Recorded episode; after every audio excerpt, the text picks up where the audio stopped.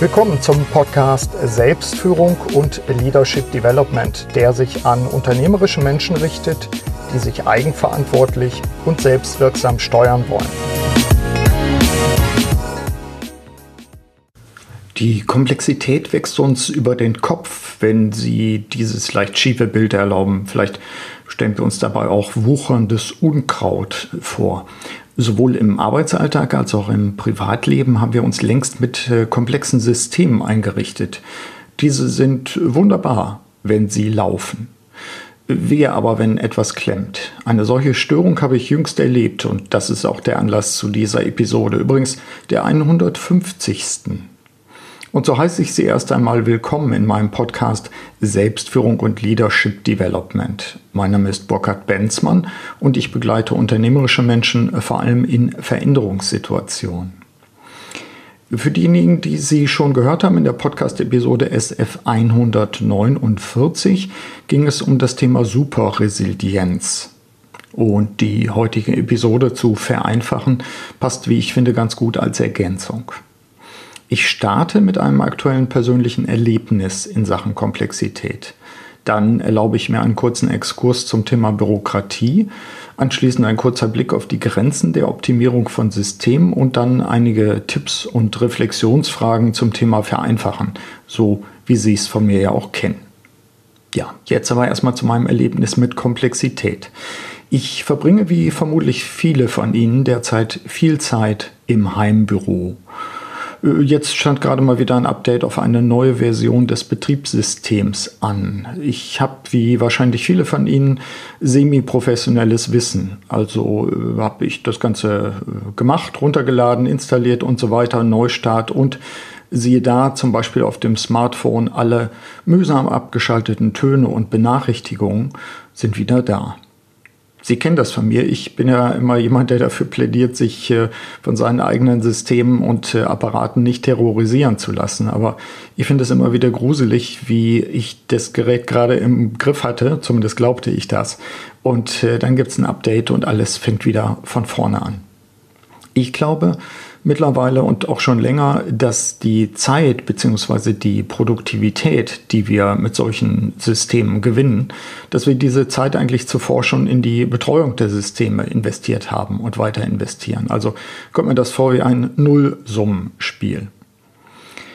Ähm, übrigens, als Ergänzung dazu passend äh, war dann auch die Mailbox in meinem iPhone verschwunden. Ich fand dann aber erst später mühsam mit der Helpline von Telekom hier ein äh, ganz dickes Lob, das war richtig gut. Also mit der Helpline fand ich dann äh, mit einem echten Menschen zusammen heraus, dass das möglicherweise gar nicht an dem Telefon lag, sondern mittlerweile an der Fritzbox, die wir hier fürs Homeoffice nutzen. Also äh, jetzt ist auch noch der WLAN-Empfang gestört. Ich will sie aber nicht mit meinem Gejammer lähmen oder nerven an der Stelle. Ich glaube, das ist etwas, was wir mittlerweile auch kennen. Meine Geräte sind übrigens gar nicht so kompliziert. Ich habe einen iMac als Standcomputer, ein MacBook, ein iPad, ein iPhone. Wenn ich zu Hause arbeite, dann eben Netzwerk mit dieser Fritzbox. Wenn ich unterwegs bin, dann zum Beispiel auch mal ein mobiler Router ich mache meine Sicherung im Netz. Wenn ich in meinem Office bin, in der Bürogemeinschaft mit Salt Pepper, dann kann ich deren Netz mit Gastzugang nutzen, äh, was übrigens offenbar immer funktioniert. Vielleicht liegt es ja auch an mir. Mir fiel, als ich diese Podcast-Episode vorbereitete, nochmal ein Erlebnis ein, was vielleicht auch ganz gut da reinpasst, nämlich äh, zum Oberthema radikales Vereinfachen und äh, umgekehrt auch zur Verkomplizierung. Als ich vor gut 20 Jahren äh, dienstlich in der Nähe von San Francisco zu tun hatte, es war im, im Valley, äh, da sah ich ein Billboard am Rande stehen, vielleicht ist es auch schon 25 Jahre her. Äh, da stand dann drauf, Now your email can reach you everywhere. Nun kann dich dein E-Mail überall erreichen. Und Während das wahrscheinlich positiv gemeint war, ich habe dieses Beispiel schon mal an anderer Stelle auch genannt, fühlte ich mich dadurch eigentlich eher bedroht, denn ich will ja gar nicht überall immer von allen Nachrichten äh, heimgesucht werden. Äh, vielleicht äh, sehne ich mich auch schon zurück äh, nach einer Zeit, in der nicht alles mit allem vernetzt war und ich nicht ständig Nachrichten und Pings und Dings bekam und ein Computer eine bessere Schreibmaschine war. Naja, die Jüngeren von Ihnen werden jetzt denken, typisch Boomer. Nun, damit kann ich leben. Kleiner Exkurs zum Thema Bürokratie, der in diesem Kontext vereinfachen im Führungsalltag, glaube ich, ganz gut reinpasst. Also woher kommt eigentlich das Problem der zunehmenden Verkomplizierung und hängt es wirklich auch äh, an der Technologie, die wir jetzt gerade haben? Ähm, damit wir das Ganze eben nicht nur als Abhängigkeit von technischen Systemen betrachten, ähm, möchte ich auf das Thema der wachsenden Bürokratie hinweisen. Ich fand im Jahr 2005 im Wirtschaftsmagazin Brand 1 bereits dazu den Artikel Was ist eigentlich Parkinsons Gesetz? Den Link äh, zu dem im Internet auffindbaren Brand 1 Artikel packe ich in die Show Notes rein. Daraus äh, ein paar äh, Gedanken, die ich sehr hilfreich finde.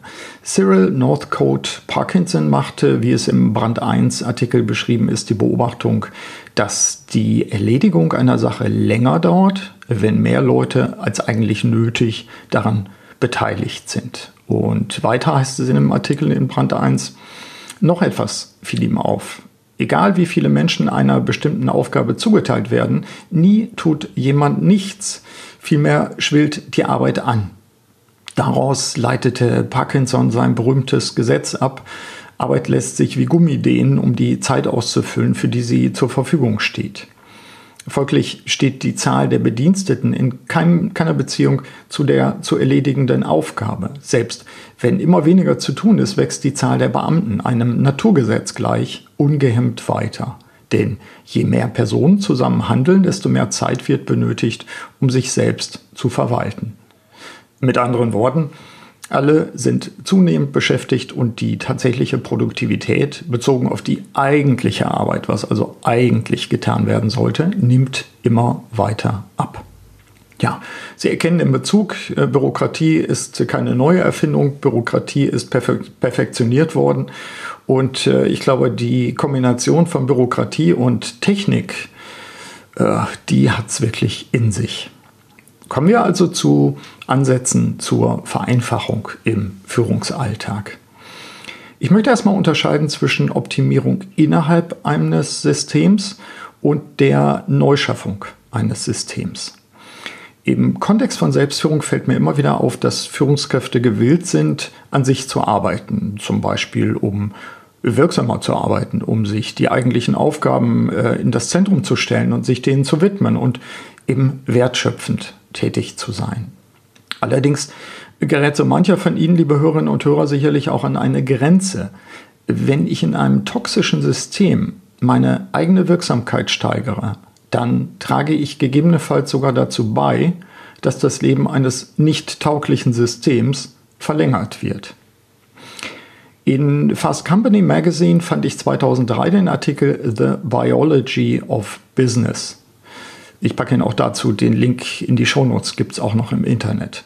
Darin geht es um eine ähnliche Problematik. Der Autor Christopher Meyer empfiehlt eine Art Kevorkian Consulting. Dazu muss man wissen, dass Dr. Kevorkian vor der letzten Jahrhundertwende ein bekannter und gleichermaßen umstrittener Sterbehelfer war. Der Ansatz ist einfach und radikal lieber eine aktive Sterbehilfe bei nicht lebensfähigen Unternehmen geben, als diese künstlich am Leben zu halten. Der Ansatz geht sogar noch weiter. Erst dann, wenn man sich sozusagen löst und ein solches Unternehmen was nicht äh, überlebensfähig ist, aus welchen Gründen auch immer, äh, ich sag mal, zum Ableben bringt, können neue Ideen auch sprießen. Können zum Beispiel Menschen, die gute Ideen haben, Spin-off machen und äh, dort das, was sie an wirklich guten Produkten und Dienstleistungen äh, vielleicht ausgedacht haben, dann neu in die Welt bringen.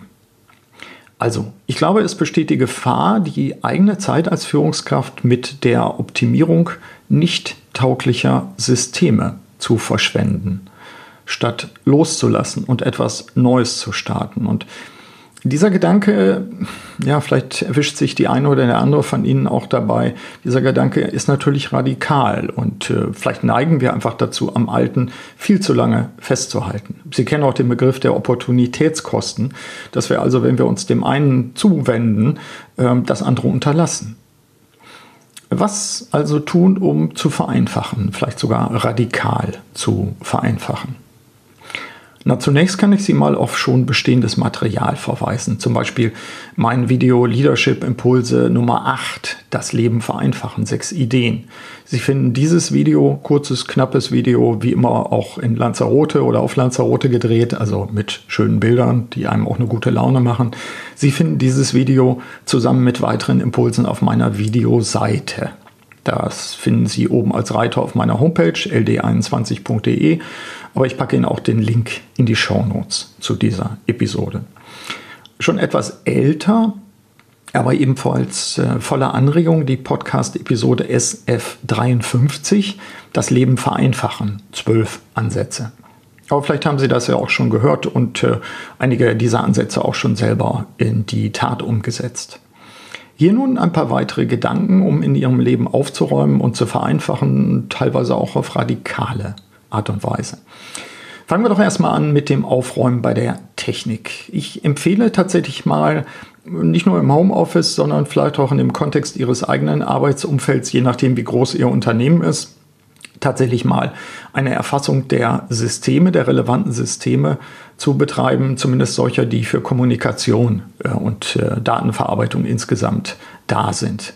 Dann eine radikale Analyse durchzuführen und auch da den Ansatz zu wählen, System optimieren oder neues System aufsetzen. Oder was vielleicht Sie festgestellt haben jetzt in den Zeiten der Pandemie, ja, vielleicht können wir auch auf bestimmte Sachen vollkommen verzichten.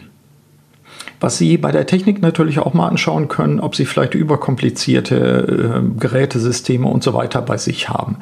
Äh, ein kleines Beispiel, der Dump-Phone-Ansatz.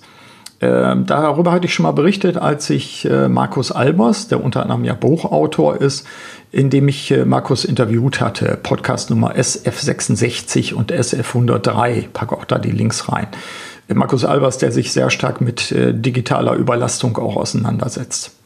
Ähm, ich habe auch äh, über ihn berichtet in meinem aktuellen Buch, äh, eben auch zur Verwendung eines solchen Dumbphones, also eines vermeintlich dummen Telefons, mit dem man eben nur dies tun kann, telefonieren.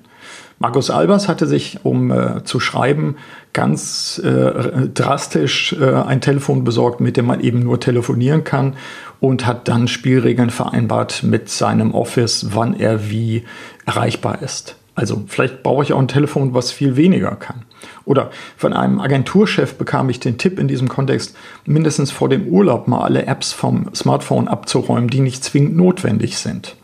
Das kann auch so weit gehen, die E-Mails nur noch auf einem Gerät und äh, zu ausgewählten Zeiten zu checken.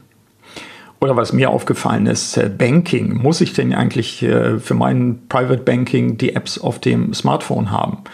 Oder ist es nicht vielleicht sogar besser, so, so jetzt eine, eine, Fokussierung auch durchzuführen und das Banking nur noch über den Browser zu machen? Dann habe ich zumindest nur noch ein Gerät, was ich immer up-to-date halten muss. Ja, soweit erstmal zu dem, was äh, zumindest erstmal naheliegen mag, nämlich Aufräumen bei der Technik. Bei den Tätigkeiten können wir natürlich auch mal aufräumen, das kennen Sie ja. Nämlich, ich kann zunächst mal eine Analyse mal wieder betreiben, wohin geht eigentlich meine Zeit. Peter Drucker hat uns das ja schon in den 1960er Jahren empfohlen ja, wohin geht deine Zeit und äh, dient diese Zeit tatsächlich dazu, dich auf deinen Wertschöpfungsbeitrag für dein Unternehmen zu fokussieren. Und damit äh, verglichen natürlich unter dieser Überschrift Aufräumen bei den Tätigkeiten auch die Frage, welche sind denn nun eigentlich meine Hauptaufgaben und von der erfassten Zeit, wenn Sie mal eine Inventur machen, wie viel Zeit verbringe ich denn nun mit meinen Hauptaufgaben? Ich hatte darüber auch schon an anderer Stelle berichtet, wenn ich meine Edeka-Seminare mit Führungskräften der Edeka mache, ist das immer eine sehr erhellende Aufgabe, ganz, ganz am Anfang auch. Also mal so einen Stundenplan aufzuschreiben und danach zu gucken, hm, was sind denn eigentlich meine Hauptaufgaben und äh, retrospektiv nochmal zu schauen, wie viel Zeit verbringe ich eigentlich mit. Bei denen heißt es, glaube ich, Dosen schubsen, Regale einräumen und solchen Geschichten, anstatt zu führen. Ja, und last but not least, aufräumen bei den Tätigkeiten heißt eben dann auch Konsequenzen zu ziehen. Beispiel aus meinem eigenen Bereich. Ähm, ich habe mich einfach im Laufe der letzten Monate entschlossen, in äh, Coachings tatsächlich nur noch Führungskräfte der ersten Ebene zu begleiten und äh, ich sag mal als Ausnahme noch Veränderungsagenten zuzulassen. Ähm, bei mir hat das auch dazu geführt, ähm, mich auf so ein Format wie die Masterclass Selbstführung zu fokussieren.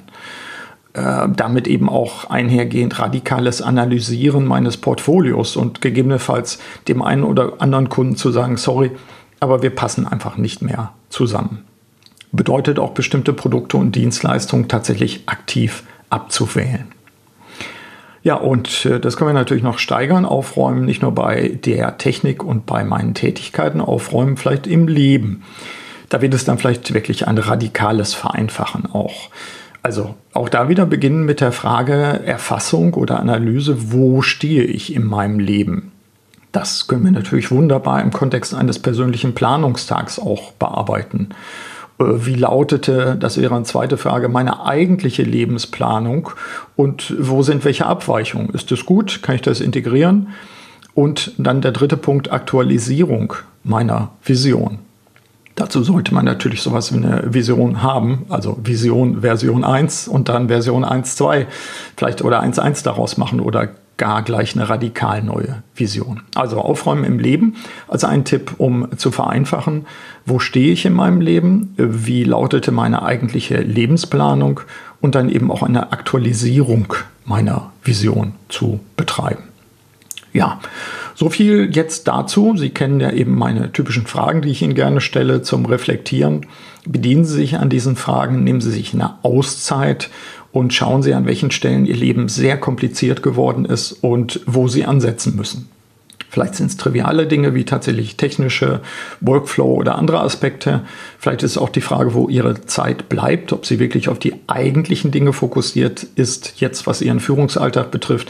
Aber vielleicht ist es auch an der Zeit, jetzt in Ihrem Leben mal darüber nachzudenken, an welcher Position bin ich, wie bin ich da hingekommen, will ich da sein und welche Veränderungen will ich tatsächlich durchführen. Wenn Sie weiter an, Themen, an solchen Themen wie Vereinfachung und äh, Superresilienz arbeiten wollen, empfehle ich, wie schon beim letzten Podcast, mein neues äh, Online-Coaching, was ich CD5 nenne. Sie haben es äh, schon mitbekommen, vermute ich. Ich biete derzeit ein vorstrukturiertes Online-Coaching an, das sich das fokussiert auf ausgewählte Führungseigenschaften. Ich nenne es Online-Coaching mit der dynamischen 5. Und viele von Ihnen kennen mein Modell der dynamischen 5. Darin versammle ich fünf ausgewählte Führungseigenschaften. In dem Coaching, das über zwölf Wochen geht, thematisiere ich diese fünf Eigenschaften, sodass sich die Teilnehmer analysieren und entwickeln können. Den Link zur Infoseite setze ich natürlich auch in die Show Notes. Ja, freue mich, wenn Sie dabei sind und ansonsten nutzen Sie auch erstmal die Erkenntnisse dieser Solo-Episode zum Thema radikales Vereinfachen im Führungsalltag und nutzen Sie das, was Sie hier gerade gehört haben. In diesem Sinne wünsche ich Ihnen wie immer eine wirksame Zeit. Ihr Burkhard Benzmann. Vielen Dank, dass Sie auch bei dieser Episode des Podcasts Selbstführung und Leadership Development dabei waren. Auf bald!